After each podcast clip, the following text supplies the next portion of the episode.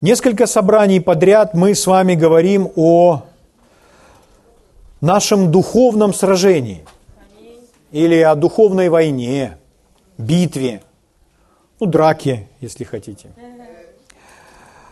Откройте вместе со мной первое послание к Тимофею, 6 глава, 12 стих. Давайте мы опять начнем с этого места Писания и прочитаем 1 Тимофею 6.12.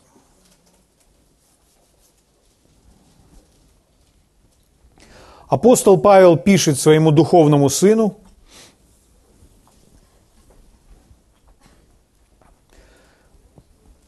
и дает следующее наставление.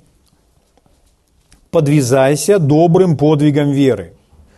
Слово «подвязайся» и слово «подвигом» У нас так переведены в синдальном переводе, нам как будто не совсем все понятно, о чем идет речь. В оригинале это слово «сражайся», то есть глагол, а подвигом это «сражение». То есть то же самое слово, только имя существительное. Поэтому «сражайся добрым сражением веры». Можно так заменить. Вот есть тоже один хороший перевод на русский язык, он звучит так. «Веди достойную битву веры». Угу. Итак, сражайся добрым сражением веры. Слово Божье говорит, что нам нужно сражаться. Нам нужно вести свою битву веры. Это значит, битва в вашей жизни обязательно будет. Но дело в том, что порой человек люди, они имеют свое собственное представление о том, что такое есть эта битва, это сражение.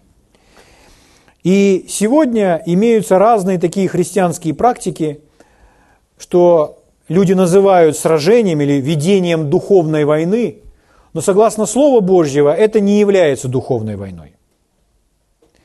Поэтому нам с вами нужно библейское определение, нам нужны места Писания, которые показывают нам, что же все-таки есть это наше сражение? Это наше сражение веры. Мы с вами читали э, хорошее место Писания в прошлый раз, где апостол Павел приводит себя в пример. Первое послание к Коринфянам, 9 глава. Давайте мы прочитаем. Первое послание к Коринфянам, 9 глава, 26 стих. Тимофей, он пишет в 4 главе, что тоже мы читали это место, он говорит, что Павел сразился своим сражением, прошел свой курс или свой, свое поприще и сохранил веру. И поэтому день его отшествия настал. То есть он имеет право уйти с этой земли, потому что он сразился сражением веры – он прошел свое поприще или исполнил Божий план для своей жизни. И третье, он сохранил веру. Это характеристики того человека, который может уйти с этой земли, может умереть. Если человек этого всего не сделал, то ему не время уходить. Однажды Господь Иисус явился брату Хейгену, и когда он говорил с ним, то он ему сказал, вот сейчас, приняв это решение, ты вступил в первую фазу своего служения, в самую первую. И когда он это сделал, то он оставил пасторскую деятельность, где он был пастором более 12 лет, и стал путешествующим служителем, как пророк и учитель Божьего Слова. И Иисус ему сказал, ты вошел в первую фазу своего служения. Спрашивается, что же он делал до этого? Он занимался, возможно, подготовкой, но он не делал то, к чему Бог его призвал. А когда он начал делать то, к чему Бог его призвал, тогда он вошел в первую фазу своего служения. Потом, спустя некоторое время, Господь ему говорил, это вторая, третья, четвертая фаза. Он достиг четвертой фазы, и наступил день, когда он мог уйти с этой земли. И он ушел с этой земли. И последнее время, когда он проповедовал, очень часто он говорил что-то, обращался к аудитории, и последователи говорят, что это выглядело так, как будто он дает напутствие и вот-вот уйдет. И однажды на одном собрании он сказал, а потом пошел, сел в последний ряд и до конца собрания сидел в последнем ряду, наблюдая за всем происходящим в большой аудитории. То есть человек прошел свое поприще, выполнил свою миссию. Здесь об этом же говорит Павел. Он говорит, я сразился своим сражением, я выполнил Божий план для моей жизни, я сохранил свою веру, все, я могу уходить. Когда Иисус сказал брату Хейгену, что ты вошел в первую фазу своего служения, то он сказал, многие из моих детей за всю свою жизнь так и не входят в первую фазу своего служения. Это очень печально, друзья. Влияет ли это на спасение человека? Лишает ли это его сыновства? Нет. Человек остается спасенным. Он Божье дитя. Он не пойдет в ад. Но Библия рассказывает нам, что когда мы будем на небесах, то Господь утрет нам всякую слезу. Я слышал одного удивительного человека, который называют апостолом. Сегодня он тоже уже на небесах. И как-то он проповедовал, он говорил, и вот я думаю, люди говорят, на небесах не будет слез. А я вам хочу сказать, они там будут, потому что Господь их будет утирать. И вот он говорит, я задаю себе вопрос, откуда же там, почему там эти слезы на небесах будут? А эти слезы будут потому, потому что мы там будем рыдать и плакать из-за того, что мы увидим, что мы могли бы это сделать и не сделали. Поймите, вы не будете там плакать из-за боли, из-за депрессии или еще из-за чего-то. Нет. Но из-за того, что могли бы сделать и не сделали. Поэтому как важно исполнить свое предназначение. И часть нашего предназначения каждого из нас – это вести свое сражение веры. Мы с вами на войне – не на естественной войне, а на духовной войне. То есть мы не можем отрицать, что дьявол, враг душ человеческих, он к, нами, к нам благосклонен, или он нас не замечает, или он нам не враг. Нет, он враг. Поэтому, друзья мои, читаем, о чем говорит Павел о себе. Первое послание к Коринфянам, 9 глава, с 26 стиха. Он говорит, Потому я бегу не так, как на неверное, бьюсь не так, чтобы только бить воздух. Павел говорит о своем сражении. Он опять сравнивает это с боксером или с бегуном. Он говорит, я бегу не так, как на неверное, бьюсь не так, чтобы только бить воздух.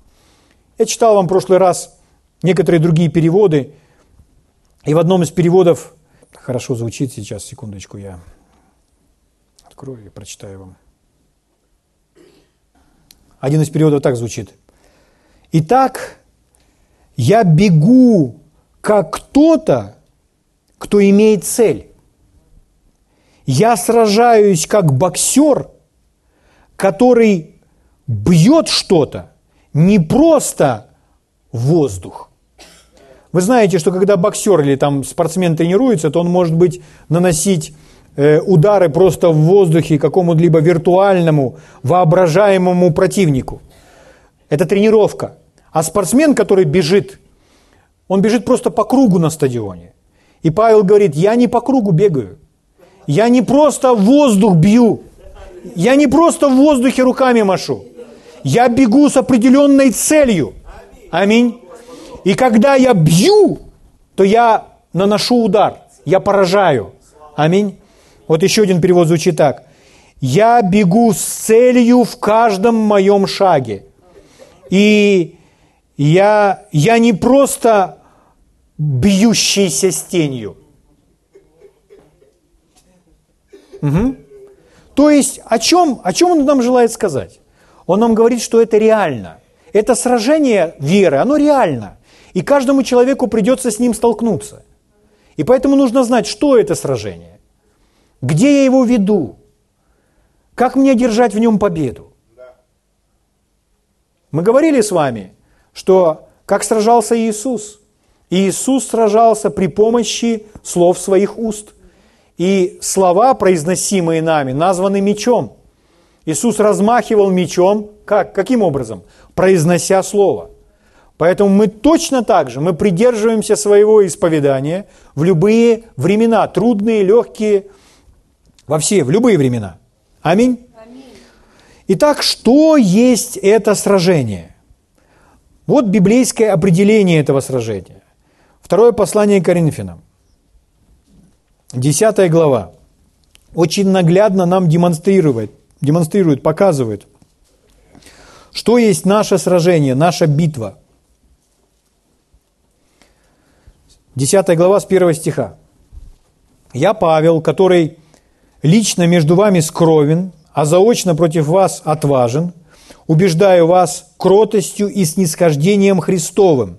Прошу, чтобы мне по пришествии моем не прибегать к той твердой смелости, которую думаю употребить против некоторых, помышляющих о нас, что мы поступаем по плоти. Итак, он говорит, что мы не по плоти ведем себя, мы не, по, мы не поступаем по плоти, мы не ведем плотской битвы. И дальше он продолжает. Ибо мы, ходя во плоти, мы все живем в этом теле, но не по плоти воинствуем. Мы не по плоти воинствуем. Четвертый стих. Оружие воинствования нашего не плотские. Есть физическое оружие. Меч, там, пистолет, автомат. Но он говорит, мы, наше оружие каждого из нас не это. Нам нужно научиться каждый день вести свою битву. И каждый день вам придется не плотскую битву вести, а духовную. И оружие использовать духовное, не плотское. Что это такое? Итак, наше оружие не плотское, но сильное Богом на разрушение. Это оружие способно разрушить, уничтожить твердыни, в другом переводе крепости. Описывается крепость, которую окружались раньше города. Когда строили города, то крепости строили. И это оружие, оно способно разрушить крепость. Он рисует такую картину, что если раньше строили город, ограждали его этой стеной, и чтобы стену пробить, просто выстрелив из лука стрелой, вы эту стену не пробьете. Бросив копье, вы тоже не пробьете. Если подойдете с мечом и начнете бить по этой стене, тоже не пробьете. А что нужно? Другое оружие. Поэтому оно должно быть таким массивным, таким большим бревном, которое раскатывали для того, чтобы пробить эту стену. И о чем он говорит? Наше оружие, духовное оружие, оно сильное, чтобы разрушить эти стены, эти крепости. Аминь. Итак, твердыни. И мы сразу же думаем, хорошо, а эти стены, эти твердыни, что это такое? Эти крепости. Очень хорошая подсказка, как правильно понимать Библию. Если у вас возник вопрос по Библии, не останавливайтесь в своем чтении. Иногда человек остановит, о, а что это значит? О, и все, и остановился. Нет, читайте дальше. Ответ обязательно будет где-то здесь, в этих стихах. Ответ по Библии нужно искать в самой Библии. Как бы это ни звучало странно, но это, к сожалению, порой человек думает, у меня а, вопрос по Библии, мне нужен какой-то справочник. Друзья мои, только Библия может ответить на все вопросы по Библии. Итак, на разрушение твердынь, и вот дальше ответ, ими не спровергаем, можно сказать, твердыни, но он дает нам подсказку. Замыслы. Замыслы. То, что замышляется. Речь идет о мыслях, о замыслах. И всякое превозношение, восстающее против познания. Опять это слово. Познание. Мы разрушаем то, что восстает против познания Божьего. Дальше. И пленяем всякое помышление, вот уже третий раз, замыслы, познание, помышление в послушание Христу. Итак, где ведется это сражение? Это сражение ведется там, где мысли. Это сражение духовное, не естественное сражение. Сражение ведется в мыслях. Вы знаете, даже в естественном мире, когда сражаются два боксера, то если вы послушаете, как они настраивают себя на победу, то они вам скажут, что большую часть, большее значение или основным в достижении победы является то, что человек себя внутренне настроил. То есть он еще не вел сражение. В естественном. Он еще не вел сражение. Но внутренне он себя настроил уже, что он победитель. У него внутреннее верование настроено на то, что он победит, что он одолеет. Поэтому вначале он одерживает победу там. Если посреди боя он получил несколько ударов, и у него закралось сомнение, он еще не проиграл. Но если закралось сомнение, он уже проиграл. Поэтому о чем идет речь? Речь идет о внутренней битве. Речь идет о том, что происходит в разуме человека. Речь идет о его верованиях, о его мыслях в голове. Вы знаете, что Слово Божье говорит, каковы мысли в человеке, таков он и есть. Поэтому, чтобы человек изменился, вначале необходимо, чтобы изменилось то, как он думает о себе, о своих способностях, своих возможностях и так далее. Аминь? Аминь. Слава Богу. Итак, всякое превозношение, восстающее против познания Божьего, и пленяем всякое помышление в послушание Христу. Всякое помышление. Всякое помышление должно быть послушно Христу или Слову Божьему. Вы знаете, что мысли, они особо важны, что мысли очень сильно влияют на человека. Мысли, возникающие в наших головах, куда более ядовиты, чем змея в вашем доме. Опаснее мысли в вашей голове, чем даже ядовитая змея в вашем доме. Что происходит, когда человек ужален там внутри? Когда он ужален внутри, у него руки опускаются. Меч выпадает из его руки. Он падает пораженный, теряя свою веру. А все из-за чего? Из-за того, что такие мысли возникли в его голове. Сражение ведется именно в этой сфере. Помышления пленяем, замыслы разбиваем. Все, что восстает против познания. Слава Богу. Благ Господь. Итак, еще раз вам подчеркну, что это сражение слов, мыслей, верований. Все, что внутри. Угу. Мы с вами говорили о первой женщине по имени Ева и о первом человеке по имени Адам – и что Ева стояла возле того дерева и позволила змею, позволила дьяволу с ней разговаривать. В этом и была ее ошибка.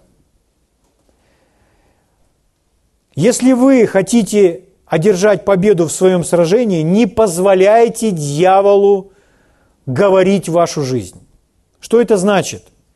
Все те мысли, которые приходят к вам, все те мысли, которые возникают в вашей голове, и вы знаете, что они вас угнетают, что они вас влекут в неправильные сферы, их нужно пленять на самом корню, зарезать. То есть вы закрываете свою голову и говорите, нет, я отказываюсь от этого думать, не буду об этом думать. Отказываюсь даже это слышать. Человек думает, ну как мне победить эти мысли, когда поток мыслей такой интенсивный? Давайте опять вернемся к Иисусу. Он сражался посредством слов. Вы не можете мысль победить мыслью. И вы не сражаетесь с мыслью мыслями. Вы сражаетесь посредством слов. Когда человек произносит слова, он подчиняет свой разум. У нас была с вами такая хорошая, э, хорошее упражнение, когда мы все с вами просто считали в своем уме. Давайте проведем этот тренинг. Вы все просто в своем уме начните считать про себя. Один, два, три, четыре. Пока не начинайте. И вы будете считать. Потом я произнесу такую фразу. Я скажу «сейчас». И когда я скажу «сейчас», вы все скажете вслух, каждый скажет вслух, Иисус мой великий Спаситель, Он спас меня, Он умер за меня и воскрес для меня. Запомнили? Да. Скажите что-то такое, можно импровизировать. Хорошо? Итак, начинайте считать, но не вслух, даже не шевелите губами, только в уме. Сейчас.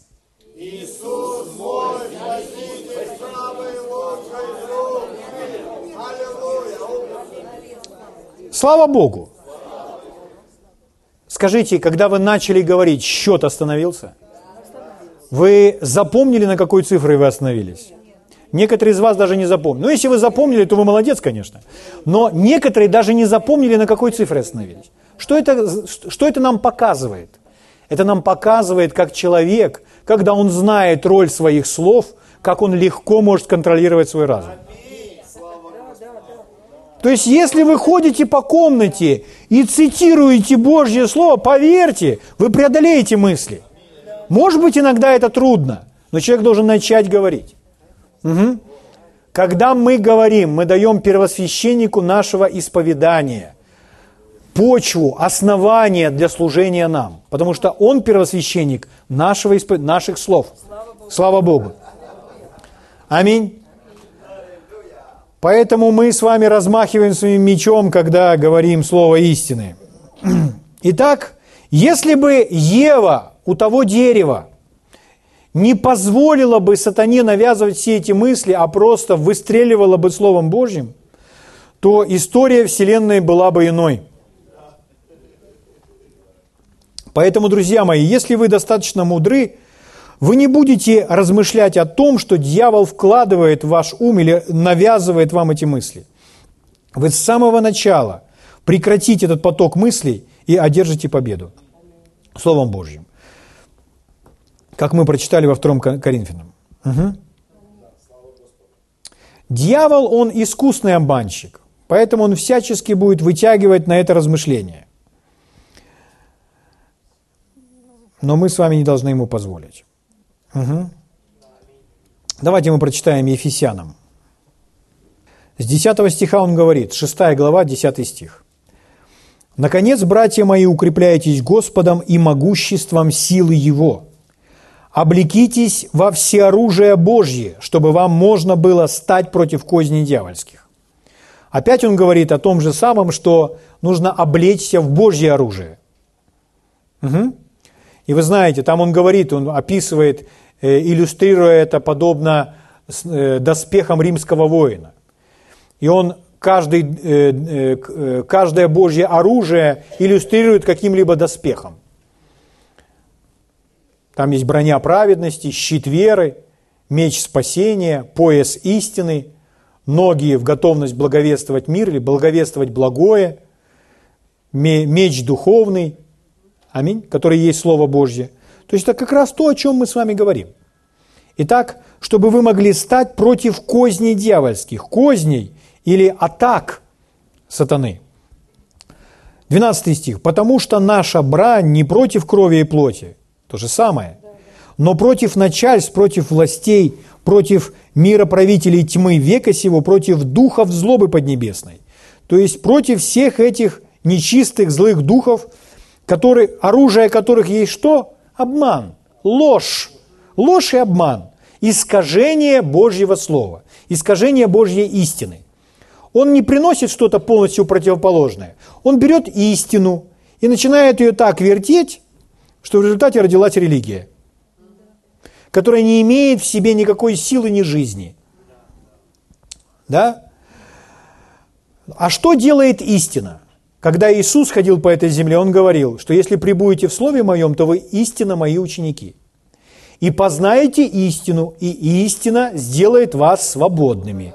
То есть, что делает истина? Истина делает нас свободными. Что делает ложь? Ложь нас связывает. Ложь нас связывает, вергает в какое-либо рабство. То, ну, обман делает это. Истина приносит свет в нашу жизнь. А ложь приносит тьму, погружает человека во тьму. Во тьме человек не видит, куда идет, он идет на ощупь, он не знает, куда ногу поставить. Только когда светит свет, он знает, что делать и как поступать. Во тьме не знает. Но вот что делает ложь. Ложь приносит, приносит в жизнь человека такое замешательство, что у него просто нет ответов. Он во тьме. Давайте посмотрим книгу Откровения, чтобы вы просто еще раз увидели для себя. Книга Откровения, 12 глава.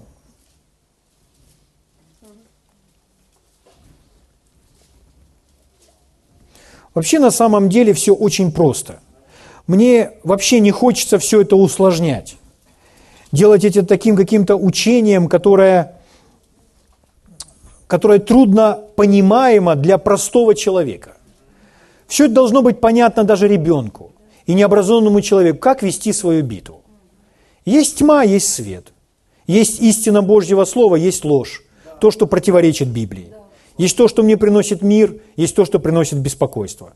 Как мне противостать всему этому потоку мыслей в своей голове и всей этой лжи? Просто говорить смело Божье Слово. Держась за Божье Слово. Храня мир в своем сердце. Оставаясь во свете – не позволяя тьме овладеть нами. Итак, книга Откровений, 12 глава, с 9 стиха читаю. «И низвержен был великий дракон, древний змей, называемый дьяволом и сатаною, обольщающий всю вселенную, низвержен на землю, и ангелы его низвержены с ним». Это то, что когда-то случилось. И вот, смотрите – Здесь я просто прочитал этот стих с целью, чтобы мы с вами увидели, как Библия его называет. Чтобы вы знали о своем враге. У врага нет оружия, которым бы он мог вас сразить. Его единственное оружие только одно, у него больше ничего другого нет. Это обман, ложь. Поэтому здесь сказано, что он обольщающий всю Вселенную. Или в другом переводе так и звучит, обманывающий. Но обольщать или обманывать – это синоним, это одно и то же. Итак, что он делает? Он обманывает. Здесь сказано всю Вселенную. Вот поэтому он назван князем э, мира или князем века сего. Вот теперь подумайте, друзья, всю Вселенную. Один перевод звучит так – обманывающий весь мир. Теперь подумайте – Сколько миллиардов людей находится в его обмане? Миллиарды. То есть он достаточно в этом искусен. Если мы с вами не будем нести свет Божьего Слова, то свет не воссияет. Вот почему Иисус говорил, тогда светит свет ваш пред людьми. Что подсвечник не ставят под сосудом, не накрывают его чем-то, но ставят так, чтобы свет был виден всем. Вот почему наша с вами истина, наше с вами призвание распространять истину Божьего Слова. Чтобы свет озарил тьму.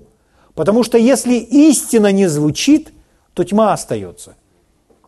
Поймите, какая бы темная комнатка ни была, если вы хотя бы в уголочке где-то зажжете спичку – то тьма, она сразу рассеется. Она моментально исчезает. Свет значительно сильнее. Аминь. Он распространяется всюду. Поэтому наша миссия – нести этот свет. Везде и всюду. Вот почему вы становитесь мишенью для врага, когда вы принимаете Божье Слово. Потому что он занимается тем, что он обольщает, обманывает всю Вселенную. Вы знаете, как много людей, которые думают, что спастись сложно или трудно. Вы спросите многих религиозных людей, скажи, ты спасен? А он вам отвечает, никто не знает. Но Библия так не говорит. Ты спасен? Никто не знает, я не знаю. Я надеюсь. Но Библия говорит иначе. Библия дает нам очень четкое обещание и четкие гарантии тем, кто верит в Иисуса. Поэтому нам нужно просто знать, что говорит Слово Божье, и все. Сколько людей, у которых много богов? Не один, а много богов. Это все работа сатаны. А вы при, приносите им одного, который есть дверь в Царство Божье, путь, истина, жизнь. Аминь. Слава Богу. Сколько людей просто думают, что они, должны, что они болеют для Иисуса. Кто их в это вообще ввел? Кто их этому научил? Дьявол. Вы скажете, а где он проповедовал? Он проповедовал с кафедры христианских церквей. И это, понимаете, нет никакого этому удивления.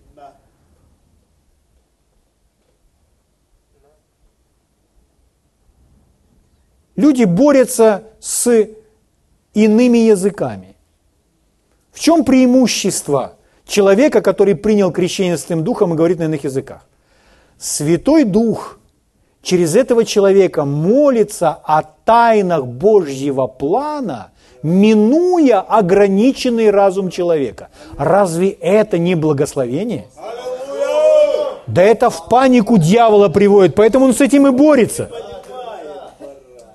И я уже не говорю вам о финансовом материальном процветании. В церкви бытует представление, что человек – если он ничего не имеет, то он смиренный.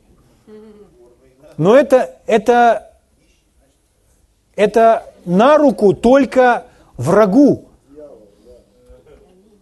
который не хотел бы, чтобы у нас с вами были все ресурсы для распространения Божьего Слова. Чтобы оборудование здесь, в Божьем доме, стояло лучшее. Но разве Разве Божий дом не должен быть наполнен всем лучшим? Люди переключаются. Но это не главное. Главное спасение душ. Так одно другому не мешает. Наоборот. Это все важно. На небесах у Бога дороги золотые, обители или дома, которые Он нам построил, они прекрасные. Там, которые ожидают нас. Слава Богу. У Бога вообще нет ни в чем недостатка. Он является нашим источником и нашим обеспечителем. Но откуда взялась вся эта тьма? Прямо в церквях. Почему верующие люди спорят с друг с другом? Одна конфессия спорит с другой. Посмотрите, на какую тему они спорят. Зачем об этом спорить? Давай будем лучше работать над тем, насколько мы искусно насколько мы творчески сможем любить друг друга. Ну так ведь?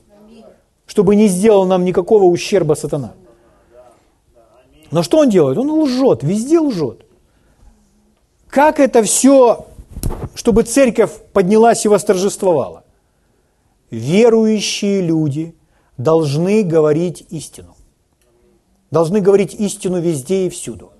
Слово Божье должно распространяться – в книге, в книге Деяния написано, что Слово Божье возмогало. Возмогало – это взяло контроль, полный контроль и власть в той местности. Как это случилось? Это случилось, потому что Павел там ежедневно учил людей, и Васи ежедневно учил людей в течение двух-трех лет. Так что вся та местность услышала послание об Иисусе. То есть Слово Божье настолько распространилось, что тьма, она рассеялась. Многие люди ходят в познании Бога. Порой вы смотрите людей, которые из другой страны, в стране, где христианство столетиями существовало, И вы смотрите, спортсмены, политики, некоторые актеры, известные люди, они просто говорят о том, э, о своем веровании, как они верят. И вы думаете, это если в той стране так актеры или так политики умеют доверять Богу, то это значит, какое там познание о Боге в этой стране? Не религиозное, нет, а познание о Боге. Я слушал интервью человека, Джим Кивизел, который сыграл э, Иисуса в, «Страсти Христовой» фильма Мела Гибсона. Я слушал его интервью прямо в церкви, которую он дает, где он рассказывает о том, ну, о разных событиях, о том, как снимался фильм. И он снимался то призвание, какое вложил в него Бог. Что он организовал, что они со многими актерами собрались и записали всю Библию очень драматически. Всю Библию от бытия до откровения. Они вложили свои деньги. И они записывают этот проект просто, чтобы донести до людей послание евангельское. А Новый, Новый Завет и в Новом Завете за, за Иисуса говорит сам Джим Кивизел. Он рассказывал историю, что когда он стоял во время съемок фильма полностью в гриме, и Мел Гибсон очень часто просто для связки слов упоминал там «О Боже!» там, ну, просто употреблял имя Господа в суе. То когда он это делал, то Джим Кивизил поворачивался к нему полностью в гриме Иисуса, он стоит в перерыве. И он говорил так, не упоминай имени Господа моего, имя Отца моего напрасно. И Мел Гибсон стоял, когда это происходило, он делал так. Ага. Ну, это, это, он просто проникся всем этим. Он говорит, я в это время не хотел просто играть, я хотел быть им. Про что я? Там, где распространяется Слово Божье, где истина распространяется, там больше этого познания. Я не говорю, что нет нигде никакого темного закуточка. Или все в этом познании находятся. Понятно, что есть те, которые это не принимают. Но, друзья мои, Господь избрал нас. Сюда пришел этот свет, чтобы здесь распространить эту истину. Разными способами. Через аудио, через видео, через книги, всюду, через личную встречу. Слава Богу.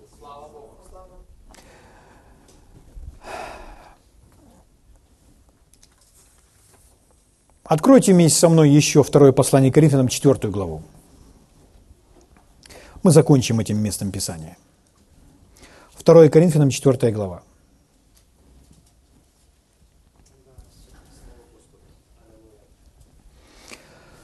Итак, на чем бы я хотел сделать еще раз акцент? Святые, будьте внимательны к тому, что есть различные человеческие идеи, что является этой духовной войной, а что не является. Нам нужно основанное на писаниях учение. То есть мы, у нас должны быть места Писания, что мы из Библии видим, сражаться нужно так – Второе послание к Коринфянам, 4 глава. Со второго стиха читаю вам. Но, отвергнув скрытные постыдные дела, не прибегая к хитрости, смотрите, как Павел говорит, не прибегая к хитрости, поймите, Бог не может солгать. Для Него невозможно солгать. И поэтому Он нас никогда не будет вести лгать. Это не его путь. Поэтому Павел говорит, мы не прибегаем к хитрости. Мы так уже изощрялись только, чтобы спасти того человека. Не надо этого делать. Это должна сделать истина Божьего Слова. Аминь. Итак, но отвергнув скрытые постыдные дела, не прибегая к хитрости и не искажая Слово Божие, не иск... оно само в себе имеет силу. Если это Слово Божье, оно будет сильно – не искажая Слова Божьего, а открывая истину. Что мы делаем? Открываем истину, мы ее не прячем за закрытыми дверями. Мы ее открываем, мы ее показываем всем.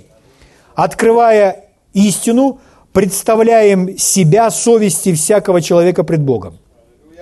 Третий стих.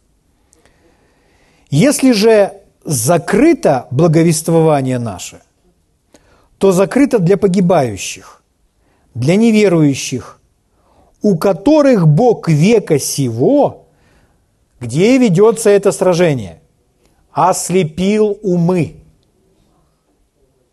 Сражение ведется в умах. То, о чем думает человек. И это навязывается со школьной скамьи и так далее. То есть этот образ мышления выстраивается постепенно. Когда приходит истина Божьего Слова, это все в один миг можно разбить. Итак, смотрите, закрыто для неверующих, у которых Бог века сего ослепил умы, чтобы для них не воссиял свет. Из-за неправильного мышления, неправильных пониманий свет не проникает, потому что человек закрыт в своем разуме, закрыт в своем уме. Чтобы для них не воссиял свет благовествование о славе Христа, который есть образ Бога невидимого. Ибо мы не себя проповедуем, но Христа Иисуса, Господа, и мы рабы ваши для Иисуса. Шестой стих. Потому что Бог, повелевший из тьмы воссиять свету, озарил наши сердца. А здесь положительная сторона всего этого. Бог повелел воссиять свету. Как? Истина Божьего Слова прозвучала. Когда прозвучала истина Божьего Слова, свет загорелся. И что случилось? Сердца наши озарились. И мы знаем об этом. Мы знаем, кто Спаситель.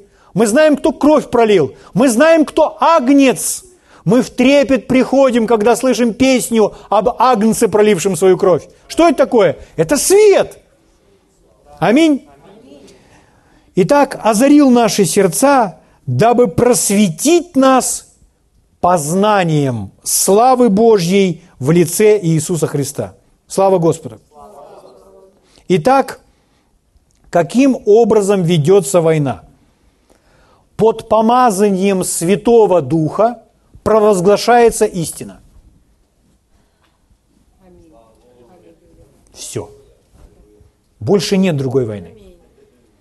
Провозглашаете вы эту истину для себя самого в своей комнате? Провозглашаете вы эту истину с человеком, стоящим где-то на тротуаре? Вы провозгласите так истину, что твердыня разрушится. Вы слышите? Один способ. Под помазанием Святого Духа, вдохновленный Божьим Духом, человек просто провозглашает истину Божьего Слова. И все. И все. Больше ничего не нужно. Это самое сильное, это самое могущественное. Иисус так делал. Друзья мои, когда мы читаем, Павел говорит «мы». Павел говорит «мы».